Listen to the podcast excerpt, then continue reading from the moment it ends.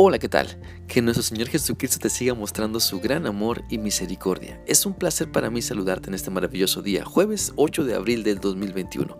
Quiero animarte para que sigamos meditando en lo que la palabra de Dios nos dice en la carta a los Hebreos capítulo 7 y vamos a leer nuevamente los versículos 25 al 26. Este pasaje dice así. Por eso también puede salvar por completo a los que por medio de él se acercan a Dios, ya que vive para siempre para interceder por ellos nos convenía tener un sumo sacerdote así, santo, irreprochable, puro, apartado de los pecadores y exaltado sobre los cielos. El día de hoy vamos a continuar analizando lo que este pasaje nos dice con respecto a las características de nuestro Señor Jesucristo. Pues la salvación que nos ofrece está completa, no le falta nada, no hay que añadirle nada, todo lo que Él ha hecho es suficiente y todo lo que Él es también es suficiente para interceder por nosotros como sumo sacerdote, para interceder por los que hemos puesto nuestra fe en Él para salvación.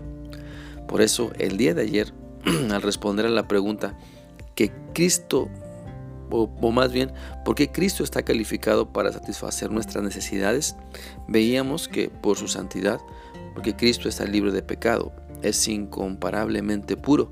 Y en segundo lugar, veíamos que es irreprochable, inocente. Su santidad se refleja en sus acciones.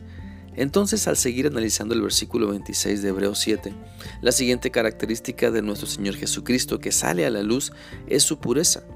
Jesús no está manchado por el pecado, ni las consecuencias del pecado se reflejan en su vivir, porque el medio ambiente del pecado tiene su modo de afectar a cualquiera que entre, que entre en dicho ambiente, que se deje manchar o contaminar porque el pecado contamina a las personas a quien toca.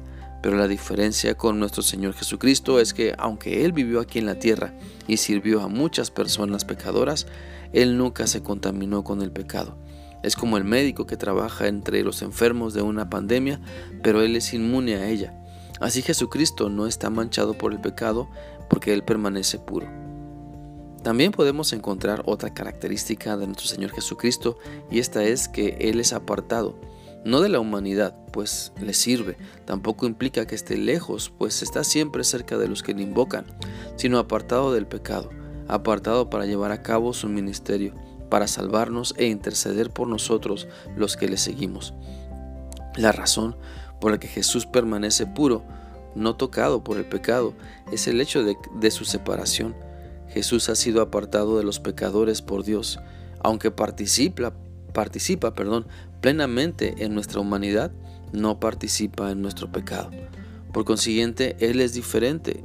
Aunque era llamado amigo de pecadores, se mantuvo libre de pecado. Mira, por ejemplo, la Biblia dice en Mateo 11, 19 lo siguiente.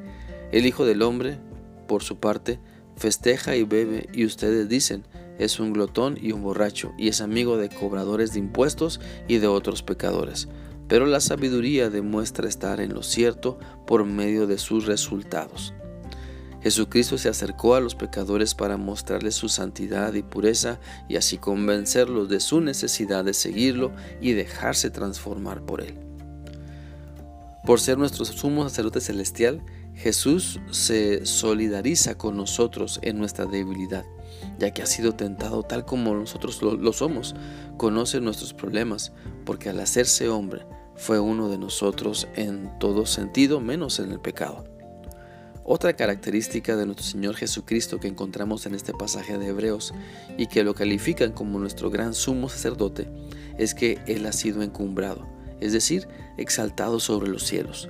Hebreos 1.3 dice, el Hijo irradia la gloria de Dios y expresa el carácter mismo de Dios y sostiene todo con el gran poder de su palabra después de habernos limpiado de nuestros pecados, se sentó en el lugar de honor a la derecha de nuestro majestuoso Dios en el cielo. Jesucristo ha sido elevado a las alturas más grandes de los cielos. Lo podemos ver también en Efesios 4:10 que dice, y el que descendió es el mismo que ascendió por encima de todos los cielos, a fin de llenar la totalidad del universo con su presencia. Podemos ver que es evidente nuestro Señor Jesucristo ocupa la más alta posición imaginable. Por eso nadie más nos puede salvar. Por eso nadie más puede interceder por nosotros, solamente Cristo. Por lo tanto, quiero animarte para que esta realidad irrefutable pueda guiarte a que le entregues tu vida por completo a Cristo, que puedas confiar únicamente en Él para salvación y le permitas trabajar en tu vida para que cambie tu manera de pensar y así puedas cambiar tu manera de vivir. Espero que sigas permitiendo que la palabra de Dios haga la diferencia en tu vida, que sigas confiando en Dios y que encuentres en Él todo lo que siempre has querido. Que Dios te siga guardando.